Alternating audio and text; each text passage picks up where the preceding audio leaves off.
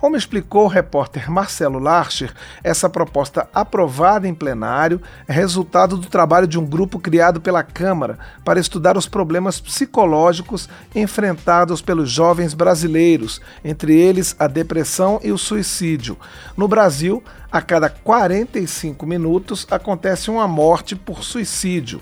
4% dos adolescentes brasileiros apresentam sinais de depressão e um, uma a cada quatro crianças já apresentou indícios da doença. A gente vai se aprofundar mais nesse tema a partir de agora.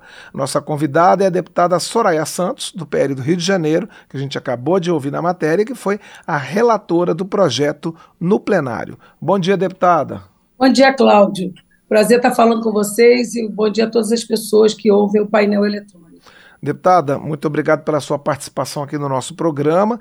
E eu gostaria de começar, é, enfim, é, perguntando para a senhora como seria, é, é, o, o, nosso repórter falou de vários pontos do projeto, a abordagem desses temas nas escolas, né? Suicídio, depressão entre os jovens, automutilação, que é um tema é, é, é recentemente, que começou recentemente a ser discutido. Como se, qual é a melhor maneira de se fazer a abordagem desses temas nas escolas? Bom, Cláudio, primeiro é importante a gente ver que a gente não colocou isso como grade curricular. Ele pode estar dentro de um contexto, né, de conteúdos, até porque a gente colocou no projeto que esse é um tema que deve perseguir por todas as séries.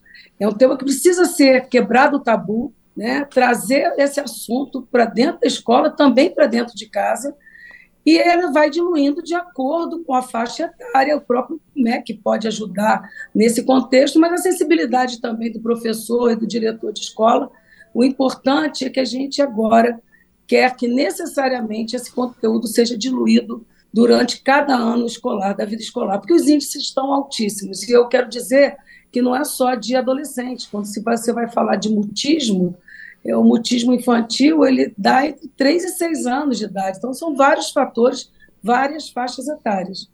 Ah, outro ponto que o projeto traz é a capacitação, tanto de professores quanto de profissionais de saúde para lidar com esses problemas.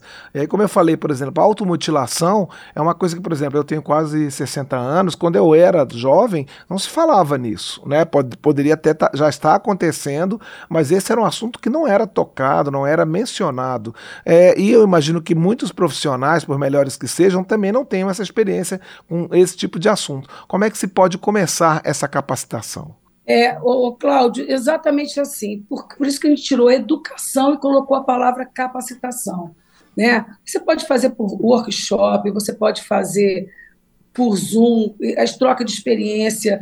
Você precisa trazer o olhar. Com certeza, naquela época não se discutia nem automutilação, mas também era um tabu você falar de tratamento com psiquiatra, porque na, nesta época parecia que o psiquiatra estava tra trabalhando com pessoas que não eram normais, né? Estava muito associada à loucura e que não é. Você precisa de medicação. Então a diferença entre o psicólogo e o psiquiatra é que um pode utilizar de medicação que muitas vezes é necessária, na maioria dos casos é necessário, porque nós estamos falando de um processo de depressão que fica ali guardado, mas ele traz vestígios.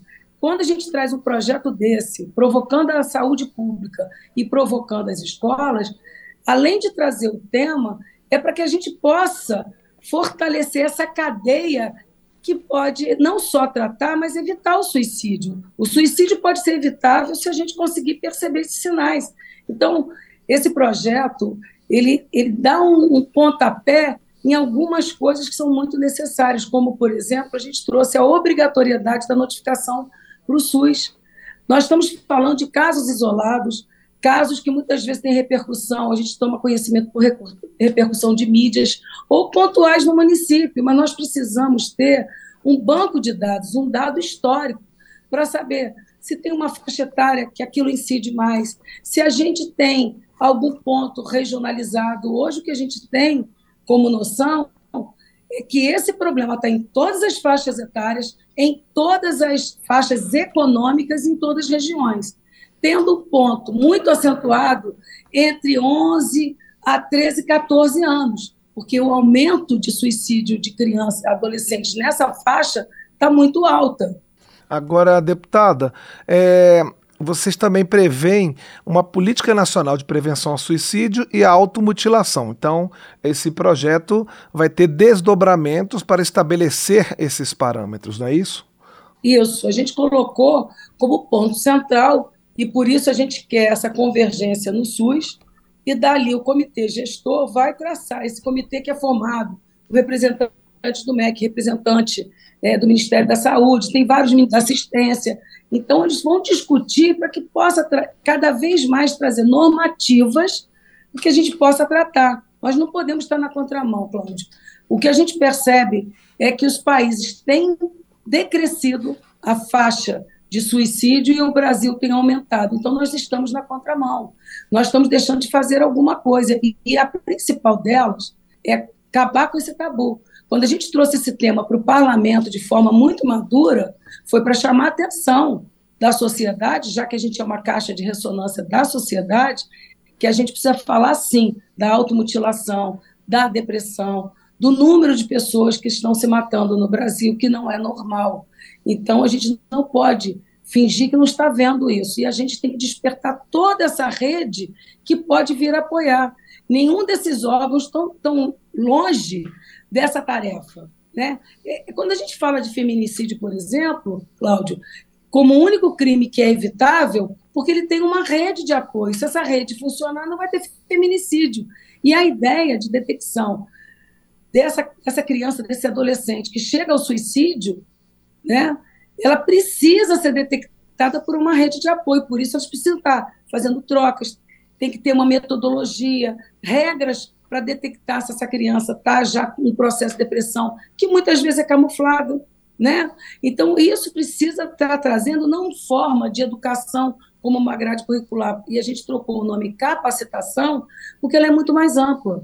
E tem que estar capacitando, chamando a atenção da área da saúde, bem como da área da educação. Essas duas têm que caminhar lado a lado. Deputada Soraya Santos, a senhora falou algumas vezes na, no, na expressão tabu. Como que se pode é, é fazer uma. É, porque isso assim é uma mudança cultural que precisa ser feita, né? Como é, que, que, que, caminhos que a senhora é, antevê para a gente mudar essa cultura e começar a falar desse assunto, né? Eu sou jornalista há quase 40 anos e eu fui de uma época que a gente não podia noticiar suicídio porque existia a crença de que isso estimularia é, a prática do suicídio. Como é que se pode mudar uma cultura em relação à abordagem desses temas? Cláudio, mudança cultural, sabemos começa passando pela educação, levando esses temas para dentro de casa, seja em forma de trabalho escolar, para começar a discutir com os pais, fazendo o que nós estamos fazendo agora, falar desse assunto abertamente, para que as pessoas possam estar ouvindo e, de repente, desperte. Espera aí, deixa eu olhar para aqui dentro de casa, deixa eu olhar para o meu lado, ver o que está acontecendo, será que eu estou com essas características, nós precisamos falar. O tabu, ele começa a ruir quando nós começamos a falar e entender que isso é uma doença. O primeiro tabu é entender essa depressão como doença. E que você fazer um tratamento psicológico ou com psiquiatra faz parte um, da, um dos pontos de rede de apoio, porque a pessoa não é suficiente para enfrentar isso. A gente tem que enxergar a necessidade de ajudar essa pessoa que está ali afogando.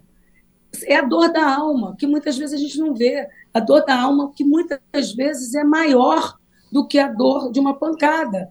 Então, nós precisamos colocar cimento, fazer uma sapata no emocional desses jovens. E você só consegue isso tratando, falando, conversando. Eu fiquei muito impressionada durante as audiências com um grupo de trabalho quantidade de jovens que estavam acompanhando, que a gente nem tinha noção, e alguns até queriam falar da experiência própria, porque já tinham saído daquilo.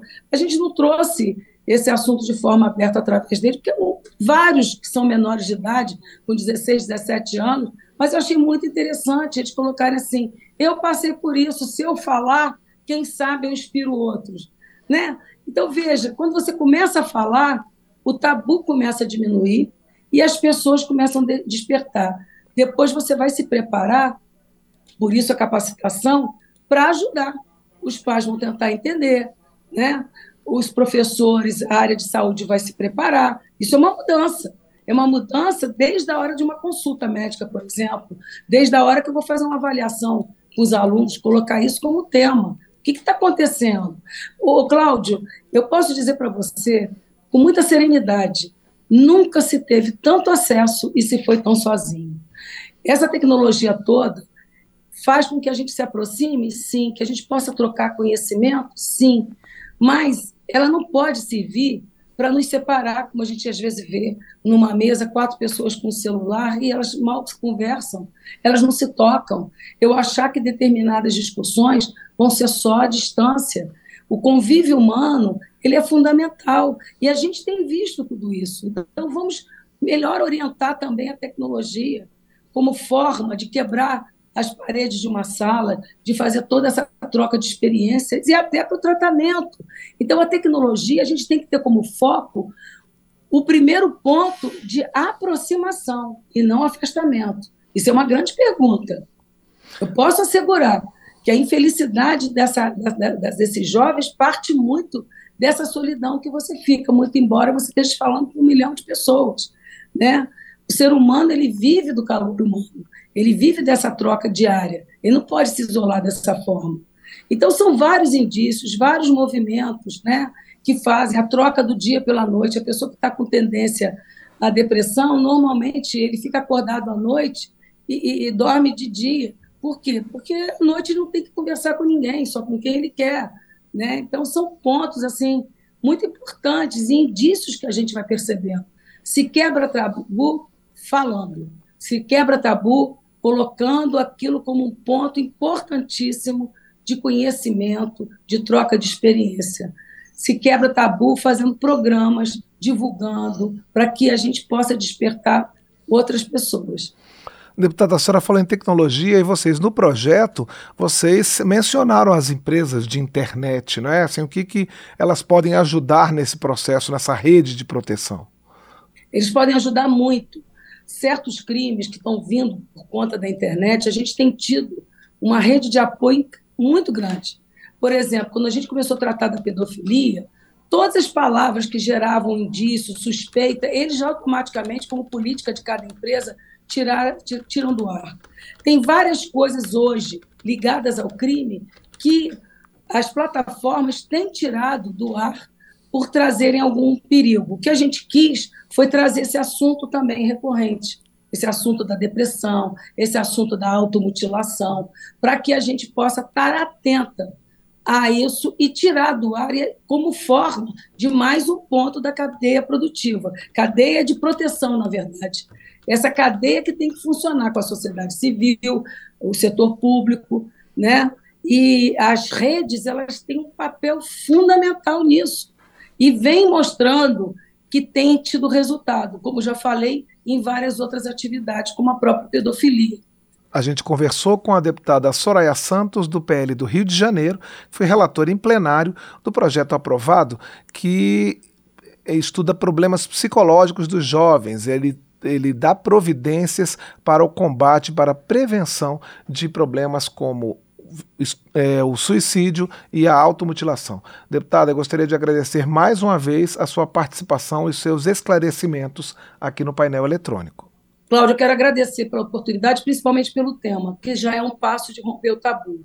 Dizer que quem quiser assistir algumas audiências, nós tivemos grandes nomes do país, psiquiatras, psicólogos, pessoal da área da educação, da saúde, durante as audiências. E a gente precisa debater mais sobre esse ponto. Parabéns ao painel eletrônico que trouxe esse tema como forma, sim, de já começar a quebrar esse tabu. Obrigada aí pela entrevista. Obrigado e um bom dia de trabalho para a senhora.